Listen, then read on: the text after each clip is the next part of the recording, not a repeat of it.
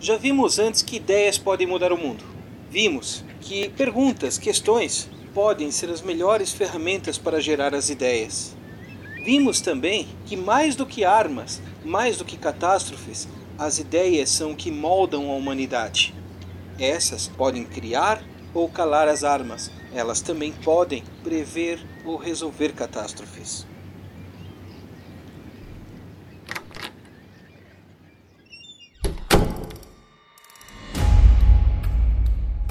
Vivemos em um mundo formado por ideias, à nossa volta, dentro de nossa mente, nas coisas que tocamos, no trabalho que nós fazemos, essas ideias estão presentes.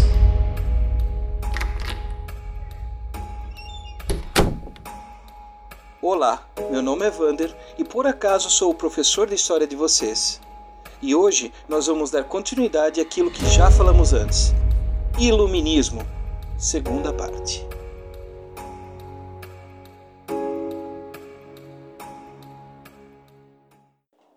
Antes de começarmos, um pequeno recado. Isso aqui é uma aula. Isto aqui não é feito para historiadores, não é feito para acadêmicos, não é feito para uma universidade. Isto aqui fala apenas sobre o conhecimento relacionado ao dia a dia e aquilo que é imediatamente importante ao aluno. Muito obrigado. Educação Pública Online apresenta Aula de História com o professor Vander Blesing.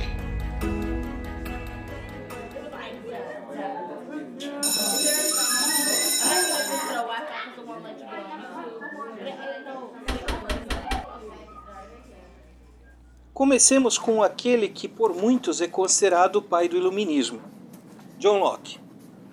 Para entendermos John Locke, temos que entender tudo aquilo que nós consideramos hoje como natural, como essencial à dignidade humana. E também temos que levar em consideração que nem sempre isso foi considerado essencial à dignidade humana. Podemos listar aqui três pontos principais em comum, que, segundo John Locke, são os direitos naturais humanos. Que direitos são esses? A vida, a liberdade e a propriedade. Muitos chamam essa propriedade de propriedade privada, mas já vamos ver como é que podemos aplicar esse conceito. Começando, por que a vida? A vida parece um direito que naturalmente deve ser respeitado em todos os seres humanos. Porque, segundo John Locke, a vida é o espaço que o indivíduo tem para transformar a humanidade. Só que para ele ter esse potencial para transformar a humanidade, ele precisa de uma outra ferramenta. E essa ferramenta é uma ferramenta que até o momento, até o iluminismo ali não era muito bem vista, a questão da liberdade. Para entendermos a grande mudança do que John Locke trouxe, temos que entender como é que a liberdade era vista entre os principais pensadores anteriores a John Locke, principalmente Thomas Hobbes. Thomas Hobbes, que era um pensador absolutista, e lembrando, o absolutismo é quase que o oposto do iluminismo, falando de uma forma bastante simplificada, o Thomas Hobbes dizia o seguinte: o ser humano ele é mal por natureza, e muita gente ainda defende essa ideia. Só que o Thomas Hobbes dizia que a origem dessa maldade é aquilo que existe de animal em nós. Para que não sejamos animais, nós devemos refrear nossos instintos violentos. E a única forma de refrearmos esses instintos violentos seriam abrindo mão da liberdade. Segundo Thomas Hobbes, a origem da violência, a origem do mal, era a liberdade em si. Então, o ser humano, para poder viver em harmonia com outros seres humanos em sociedade, deveria abrir mão de sua liberdade para que o mal não ocorresse. E por muito tempo isso foi a base dos principais governos, e ainda tem gente que defende essa ideia. Principalmente quando você pega aquele indivíduo que defende que devemos viver num país onde haja um exército, uma ditadura comandando para que as pessoas não tenham liberdade demais, porque sem essa liberdade ninguém fará o mal, etc, etc, etc. Só que o John Locke ele vem com uma ideia totalmente diferente. Ele vem atualizar esse processo. O John Locke ele defende a ideia de que o ideal seria o ser humano viver completamente livre na natureza. Vamos dizer assim, quando eu falo na natureza, não é necessariamente vivendo no mato. É viver com outros seres humanos. Pode ser numa cidade, pode ser num campo, tanto faz. É viver livre, como na natureza. Porém, o John Locke ele vai dizer mais ou menos o seguinte: o problema desta liberdade é ter a sua propriedade invadida. Tome muito cuidado com esse conceito de propriedade, que já vamos ver, tá? E de forma a não ter essa propriedade invadida, o ser humano achou melhor abrir mão de parte de sua liberdade, o mínimo possível dessa liberdade, para garantir o máximo possível de liberdade para todos. Vamos tentar retomar esse ponto aqui, porque ele pode parecer um pouquinho complicado. Vamos lá. O que, que é isso? Você vive em grupo e para você poder viver em grupo, você precisa de algumas regras. O Hobbes diria que você tem que criar o máximo possível de regras para que as pessoas não tenham tanta liberdade. O Locke já diria o seguinte: a gente tem que ter alguma regra, mas vamos tentar fazer o mínimo possível de regras para que nós tenhamos o máximo possível de liberdade. É, o nome dessa ideia, inclusive, é liberalismo, né? O liberalismo ele vai se refletir em várias outras partes do pensamento iluminista e por aí vai, inclusive na economia, mas vamos ver isso depois. Mas por que a liberdade? Novamente, porque a liberdade é justamente a ferramenta com qual você vai transformar o mundo. E o terceiro ponto, a propriedade. Para a gente falar sobre esse conceito de propriedade, a gente tem que trabalhar dois pontos específicos. Para John Locke, e preste muito atenção no que eu estou dizendo aqui, porque isso aqui ele é a base de quase todo o pensamento dos direitos humanos, vamos dizer assim. A primeira propriedade inalienável de um indivíduo, o que, que seria inalienável? Que ninguém pode te tirar, que é naturalmente seu e ninguém é dono. A primeira propriedade inalienável do indivíduo é o seu próprio corpo. E o que, que é essa propriedade então? A vida. Ninguém pode tirar o seu corpo de você, lhe tirar a vida. Ninguém pode lhe abusar, lhe trancar. Ninguém pode é, impedir que você use sua liberdade da melhor forma possível, desde que não prejudique a outro, né? Sempre é bom especificar isso aqui. Tem um outro ponto que a gente tem, também tem que analisar. Agora vamos falar sobre a propriedade privada. E para você entender isso, eu quero que você faça a seguinte análise. Imagine um colega de vocês um colega fictício, vamos criar esse colega. Tem a mesma idade de vocês, está estudando com vocês, ou talvez uma sala separada ali, mas enfim, na mesma escola. E digamos que ele esteja ouvindo esse podcast agora num celular, e esse celular custe R$ 1.200. Um celularzinho mais baratinho, aí, mas que, que funcione bem. E com esse celular de R$ 1.200, ele faz as suas coisas, ele assiste suas séries, ele, ele joga alguns joguinhos, enfim, aquela coisa toda que se faz com o celular. E que esse celular, ele foi um presente de seu pai. Para a gente entender isso, vamos imaginar quem é o pai dessa pessoa. Esse pai, vamos chamá-lo de seu Antônio, ele sai todo dia. De manhã ele trabalha no primeiro turno. Vamos fazer de conta que ele trabalha na manutenção de uma empresa, um mecânico nessa empresa.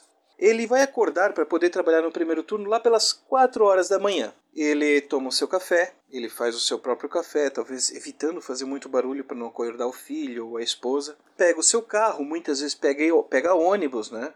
E para isso a gente pode imaginar que talvez uma costureira, a gente pode imaginar uma mulher mecânica, a gente pode imaginar qualquer pessoa, qualquer horário também, mas focando aqui nele.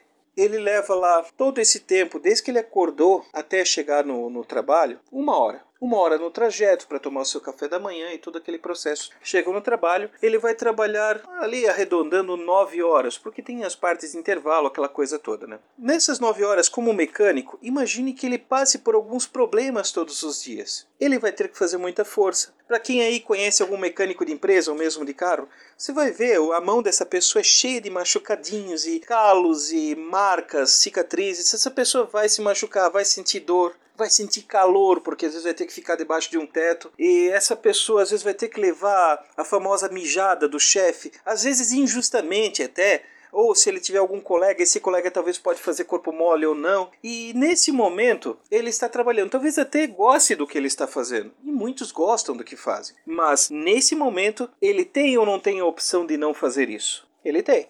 Ele pode simplesmente largar tudo e ir para casa, porque ele está com saudade do filho ou da filha dele. Porém, por que, que ele não faz? Se tivesse algum aluno que responderia, ah, por causa do salário, ele poderia perder o emprego. Obviamente, ele pode perder o emprego.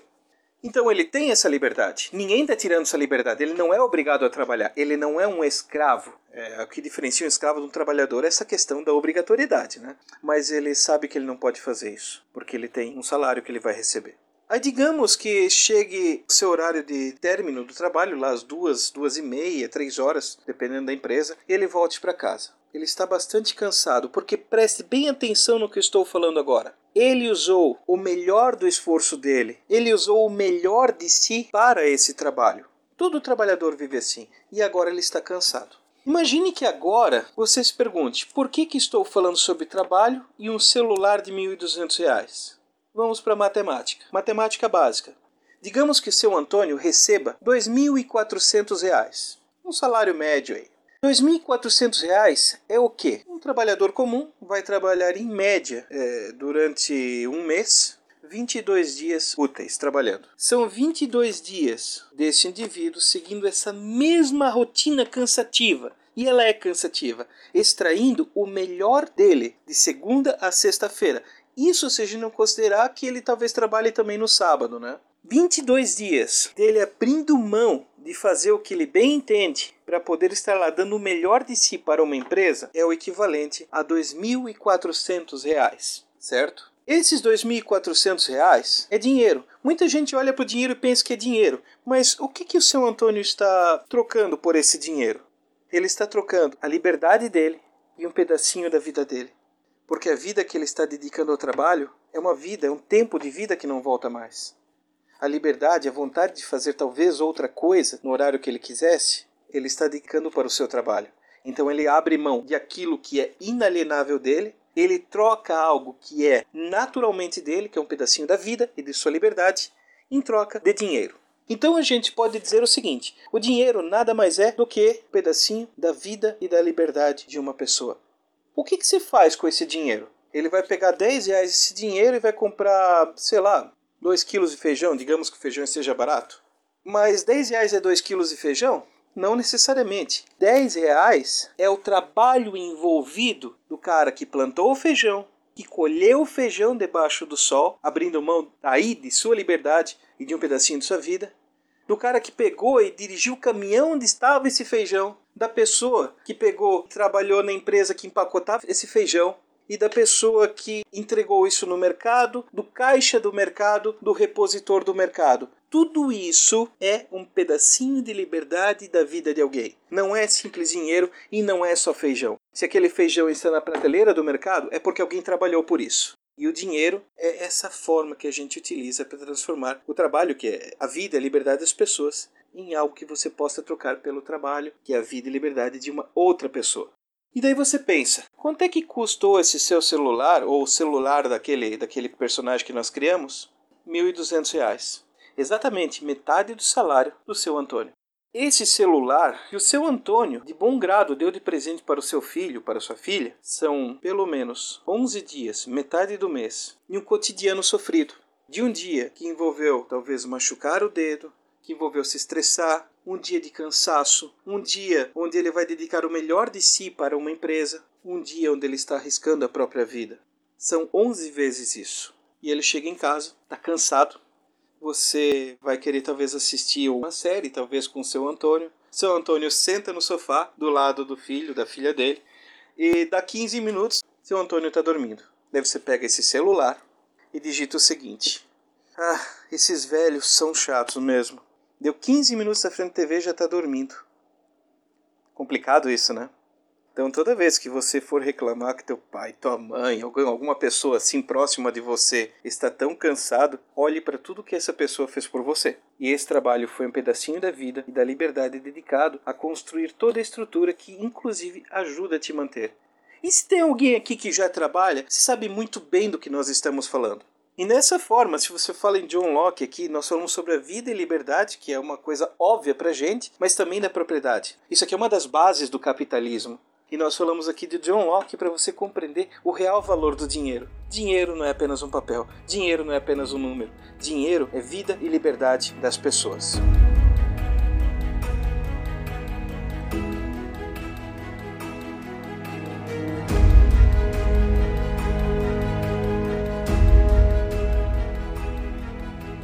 Estabelecemos alguns pontos aqui, então. Para o pensamento de John Locke, que para muitos é considerado o pai do iluminismo, existem três valores básicos: a vida, a liberdade e a propriedade. Qual seria o papel do Estado aqui? O Estado viria como uma forma de garantir esses três aspectos para o indivíduo. Porém, o Estado não é algo divino. O Estado não é infalível. O Estado não é feito pela vontade de Deus. O Estado ele é formado por pessoas e pessoas, como nós já bem sabemos, são falíveis, pessoas podem errar. Então, como é que nós fazemos para evitar que o Estado não acabe usurpando ou subtraindo esses três direitos básicos dos seus indivíduos? Existem várias formas de, de, analisar esse ponto. Nós mais tarde, inclusive, vamos falar sobre Montesquieu. Mas, por hora, nós vamos falar sobre Voltaire. Jacques-Marie Rouet, mais ou menos isso o nome dele. Voltaire era seu apelido. Ele combatia alguns pontos bastante específicos, é, ele se estabelecia bastante contra o fanatismo religioso, ele se estabelecia contra o preconceito religioso e principalmente a infalibilidade do Papa, que era aquela ideia de que o Papa não erra. Aquela coisa, se o Papa é um ser humano, por que, que ele não erra? E para a gente entender essa crítica de Voltaire, por que, que ele criticava tanto a, a forma com que a religião se estabelecia, vamos a dois pontos aqui. Primeiro, a religião influenciava diretamente na vida das pessoas, e não através da crença, mas sim pela política. E existia um grande perigo nesse processo todo. Vamos imaginar, num lugar muito distante, num passado muito distante, porque ainda bem não existe esse tipo de coisa hoje em dia, que um político suba ao poder com a seguinte ideia: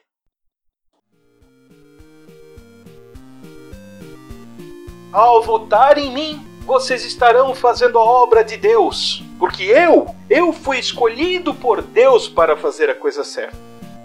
Eu fui escolhido por Deus para acabar com tudo isso que existe de errado por aí. Eu fui escolhido por Deus para acabar com a corrupção, com a falta de vergonha, com tudo isso, porque eu sou religioso e através de minhas mãos Deus trabalhará.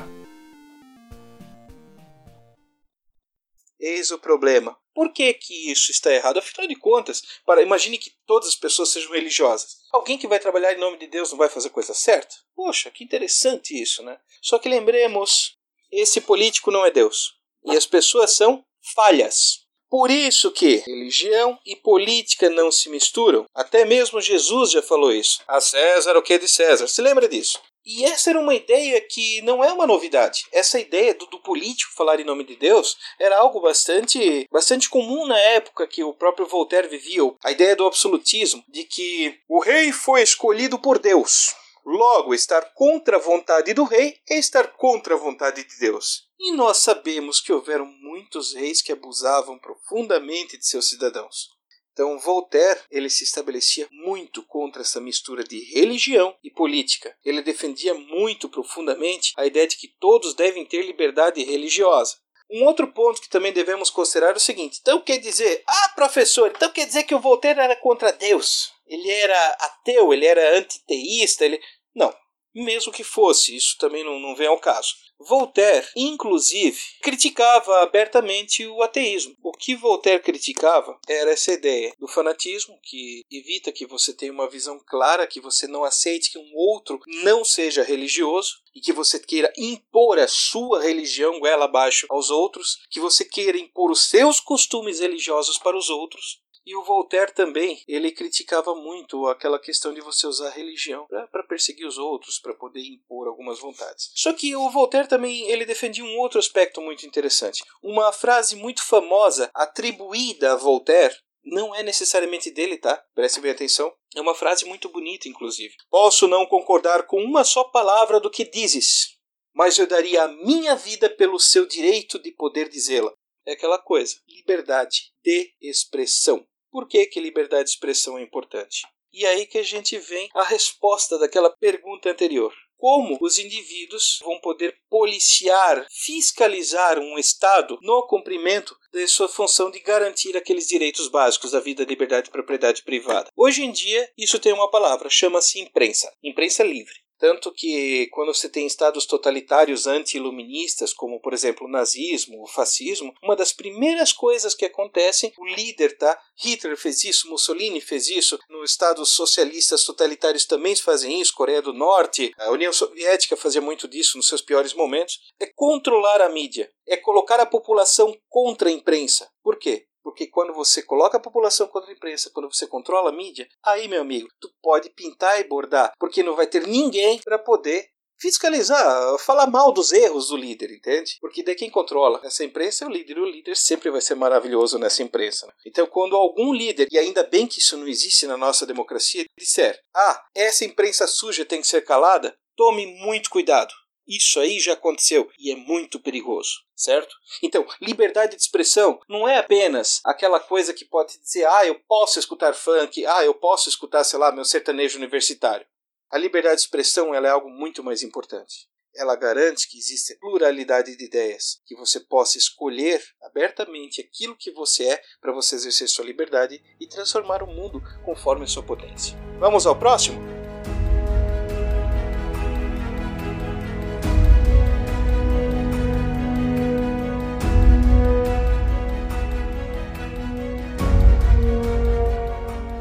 Todos os iluministas então concordavam entre si, diziam: não, é isso que o Locke falou é o certo. Nossa, vai, valeu Voltaire, você, está do meu lado. Nossa, que interessante. Olha só o Montesquieu falando o que a gente está falando. Nossa, todo mundo falando o que a gente está falando. Que certo, que legal isso. Gente, não era bem assim. Não é nem de longe era assim. O maior exemplo, acho que desses nomes é, contraditórios que talvez nos contrapor um ao outro, talvez seja Jean-Jacques Rousseau. O Jean-Jacques Rousseau tinha algumas ideias bastante interessantes que vale a pena a gente colocar aqui na, na, na balança. É, uma das principais ideias dele é de que o ser humano ele é bom para a natureza. O ser humano, se ele vivesse em natureza totalmente isolado, ele não seria mal um com o outro. É a ideia do mito do bom selvagem. O Jean-Jacques Rousseau ele dizia que o que corrompe o ser humano, que torna o ser humano mal, é a sociedade.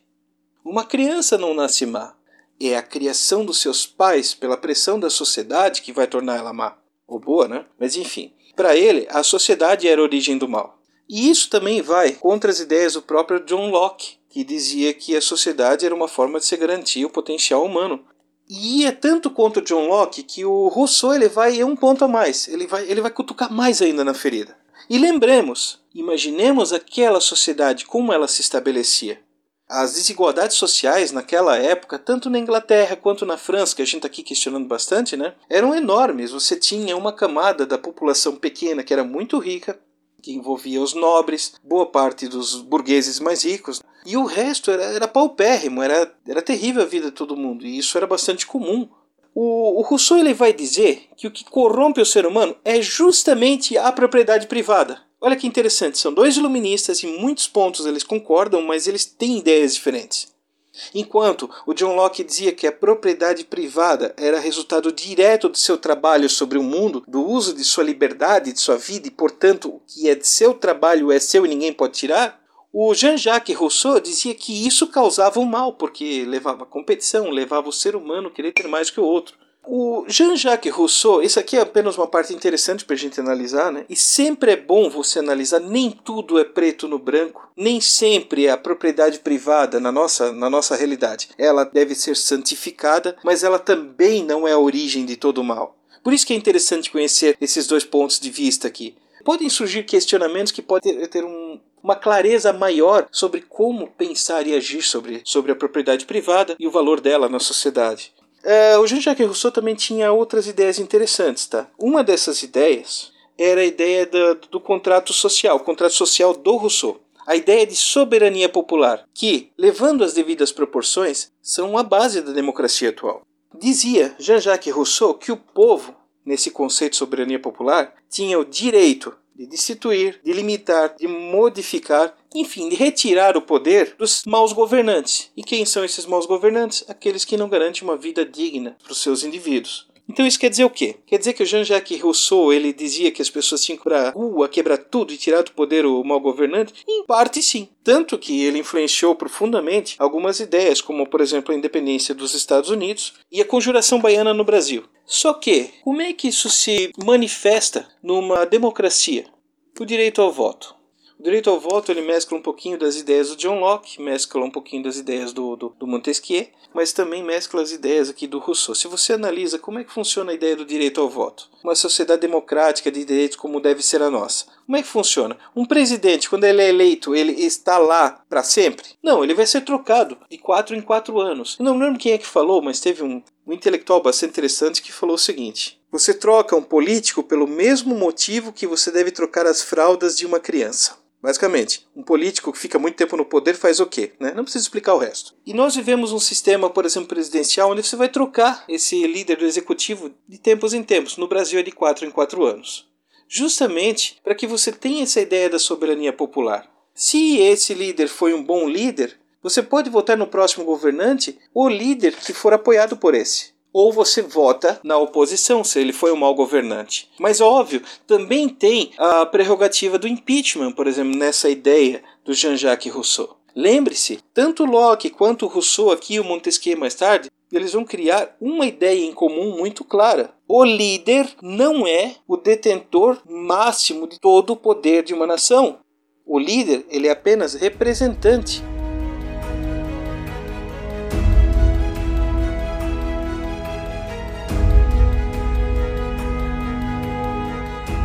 Por hoje, nós falamos sobre esses três filósofos. Óbvio que nós não nos aprofundamos nem um pouco na obra deles, falamos apenas sobre as bases é, que eles criaram para a nossa sociedade, de uma forma bastante simples, inclusive. Eu deixei alguns nomes para nós trabalharmos mais tarde, porque são nomes que devemos ver com bastante atenção. Por um lado, vamos ver Montesquieu, que vai ser talvez o nome mais influente na política, e também vamos ver, falar um pouquinho sobre economia mais tarde, com os fisiocratas, com Adam Smith, que é basicamente o pai do capitalismo moderno, né? E um pouquinho sobre dois caras que juntaram uma galera para tentar criar a versão deles do que hoje seria a internet, o Diderot e o D'Alembert. Mas vamos falar sobre isso nas próximas aulas. Espero que vocês pensem sobre aquilo que nós falamos hoje. Espero que vocês debatam e, por favor, deixem suas questões. Isso é essencial para que o nosso trabalho seja bem feito.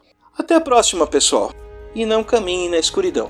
Usem o conhecimento para iluminar o futuro de vocês. Tchau!